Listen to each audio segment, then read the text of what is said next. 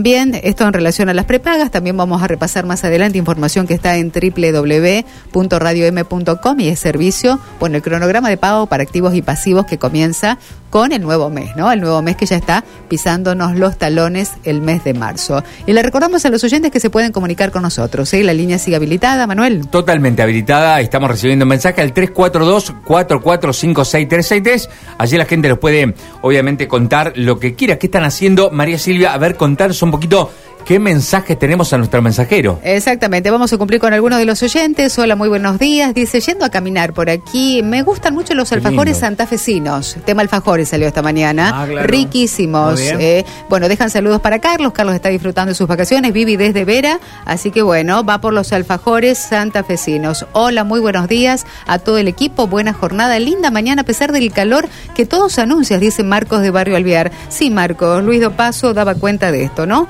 De eh, las temperaturas elevadas para nuestra región y de algunas precipitaciones que pueden llegar en la mañana, eh, perdón, eh, en la semana recién el día viernes. Aumento de la temperatura. Y del aumento de la temperatura, ¿nos iremos al aumento de la carne? ¿Mm? Vamos a preguntarle a la mesa de trabajo a quien nos está escuchando del otro lado, que es el señor Antonio D'Angelo, vicepresidente de la Cámara de Frigoríficos de la provincia de Santa Fe. ¿Qué pasa con el tema carne? ¿Va a aumentar el asado? ¿Va a aumentar el precio de la carne después de un tiempo que estuvo aletargado. Primero lo recibimos en la mañana de Estilo M desde Radio M. ¿Cómo le va, Antonio? Muy buenos días. Muy buenos días, María Silvia, ¿cómo te va? Muy bien, aquí con Manuel lo recibimos. Antonio, después de un tiempo, el precio de la carne aumentará, en, por supuesto, en carnicerías y en las góndolas de los supermercados, que es donde conseguimos los cortes de carne.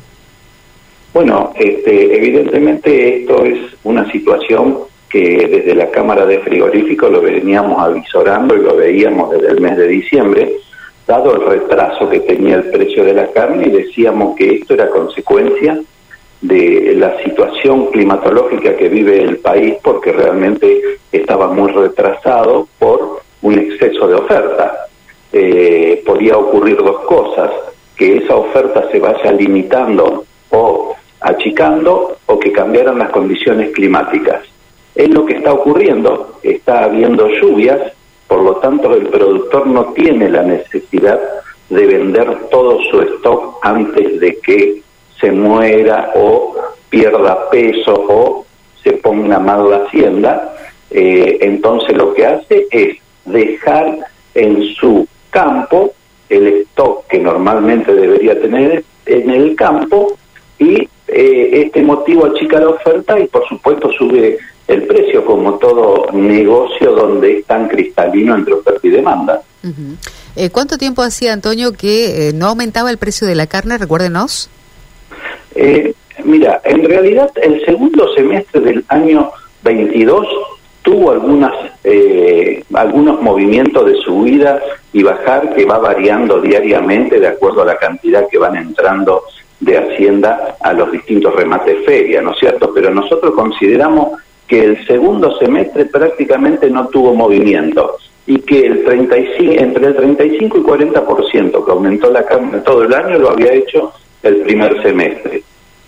Bien, eso el año pasado. Y ahora hablamos de un aumento eh, que va en qué valores, en qué porcentajes. Antonio, me parece que se perdió la comunicación, no sé si nos escuchará Antonio. Bueno, vamos a tratar de restablecerlo si es así. El contacto que mantenemos es con Antonio D'Angelo, vicepresidente de la Cámara de Frigoríficos de la provincia de Santa Fe, que hasta el momento daba cuenta que eh, recién eh, lo recuperamos el contacto. Antonio, le estaba preguntando justamente antes de que se cortase la comunicación, eh, ahora actualizando los valores, el aumento, ¿en qué valores se daría? ¿En qué porcentaje estamos hablando de aumento de la carne? Bueno, eh, yo te puedo decir, ¿no es cierto?, eh, los valores de los precios de la hacienda en pie, que no es el valor exacto después que tiene la carnicería, pero para que tengan una idea, hace tres semanas el kilo de carne en pie estaba eh, para la venta en 350 pesos y a un, a un productor le costaba generar un kilo de carne en el campo 425 pesos, o sea que cada kilo que vendía de carne perdía 70 pesos por kilo. Esta situación es anómala, por lo tanto, ese importe es el mínimo que se debería recuperar para no quedar atrás. evidentemente ya tuvo una subida este, el lunes de la semana anterior, no ayer, ya tuvo algún movimiento en lo que era el mercado de Linier, que es el referente a nivel país, que ese precio de kilo en pie vivo que estaba en 350 ya se había ido a 380, pero evidentemente todavía no alcanza. Estamos hablando de que en porcentaje es probable que en cierto tiempo llegue a aumentar por lo menos un 30% del valor que tenía eh, a fines de diciembre, los primeros días de enero. Antonio, Manuel Valde lo saluda, ¿cómo le va? Mm, buen día. Buen día, Manuel. Estoy escuchando mm, el, tema de, de, los aumentos, obviamente, ¿no? Y mm, esto, ¿en qué tiempo se daría? Y la pregunta es, ¿no ha habido aumentos ya en algunas carnicerías? Bueno, eh, desde la Cámara no medimos los aumentos de precio en la carnicería, nosotros vemos los aumentos de la hacienda en las distintas ferias y sobre todo en Linier porque sería la materia prima tienen que comprar la industria frigorífica y lo que preocupa justamente es ver qué va a pasar con la industria frigorífica. Eh, el aumento eh, no lo podemos establecer en cuánto tiempo va a aumentar porque depende de los requerimientos de cada productor. Evidentemente, si continúa la seca no va a subir muy rápido porque el productor vende y hay mucha oferta. Ahora, si mejoran las condiciones climáticas, el productor va a retener un poco porque la realidad de que por qué no aumentó el precio es porque estamos vendiendo, para que la gente entienda, la hacienda que estamos vendiendo hoy la tendríamos que vender a fin del 2023. Claro. Entonces estamos anticipando venta, pero no estamos pensando que en el 2023 no va a haber, por lo tanto va a ser muchísimo más caro que lo que es hoy, porque esto es oferta y demanda. Hoy ante una gran oferta se ve beneficiado el consumidor, pero a fin del 2023 va a ser el perjudicado. ¿Y por qué? Y porque esa oferta no va a estar. Eh, la pregunta que le hago también es eh, sobre el campo, justamente.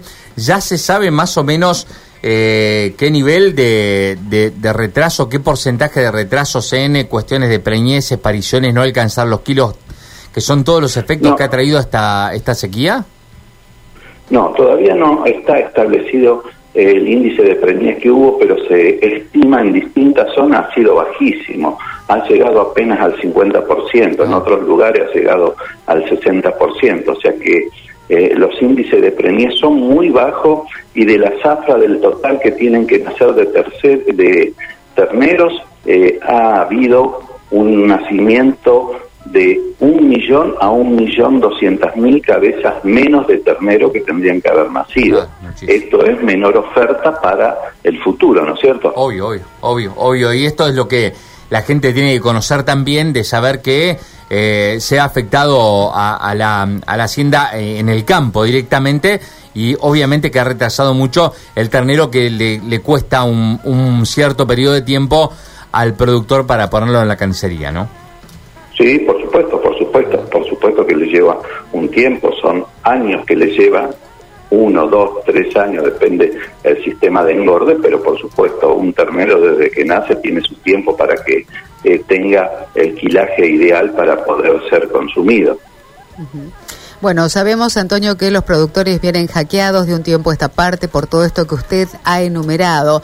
En el corto plazo, si tuviese que hacer estimaciones o alguna apreciación, le pido que se ponga un poco en un modo futurista, pero en un mediano plazo, ¿cuál sería la situación de los productores si esta situación se sostiene un poco en el tiempo?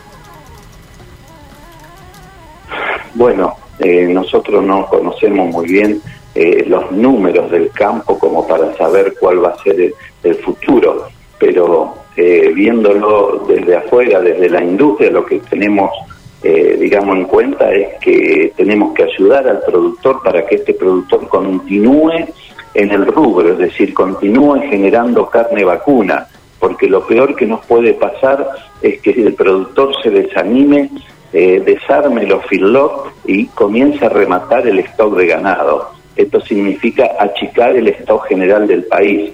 Este es un país que tiene apenas eh, una cabeza y media, un poco menos, un poco menos, de una cabeza y media de vaca por cada habitante. Para que ustedes tengan idea, Uruguay por cada habitante tiene cinco cabezas vacunas. Entonces creo que lo que tenemos que alentar es que el productor continúe en su actividad. Y esto es reconociéndole que su actividad no pierda dinero. No hay ni más ni menos que eso. Eh, Antonio, como siempre, muy gentil por brindarnos un tiempo para Radio M para toda la provincia. Bueno, buenos días y hasta cualquier momento. Muchísimas gracias. El contacto con Antonio D'Angelo, vicepresidente de la Cámara de Frigoríficos de la provincia de Santa Fe, lo escuchaste en Radio M, los coletazos de la sequía que se han multiplicado, el sector ganadero con una situación, bueno, desesperante con el correr de los días, sin lluvias, el ganado sin poder ser abastecido, el agua de mala calidad para las pasturas que también referenciaba. Bueno, todos estos elementos anticiparon una especie de, si queremos decirlo disparada de precios en la carne para los próximos días, algo que venía eh, aletargado y que estaba estancado desde el primer semestre del año pasado. Ahora los valores se actualizan por todos estos componentes, es decir, vas a ir a la carnicería y vas a encontrarte en los próximos días, si todavía no lo hiciste, con un incremento que va a ir va a ir entre un 25 y un 40%. D'Angelo eh, hablaba de un eh, 30%. Bueno, va de un 25 a un 40% y esto es lo que vamos a ver. ¿no?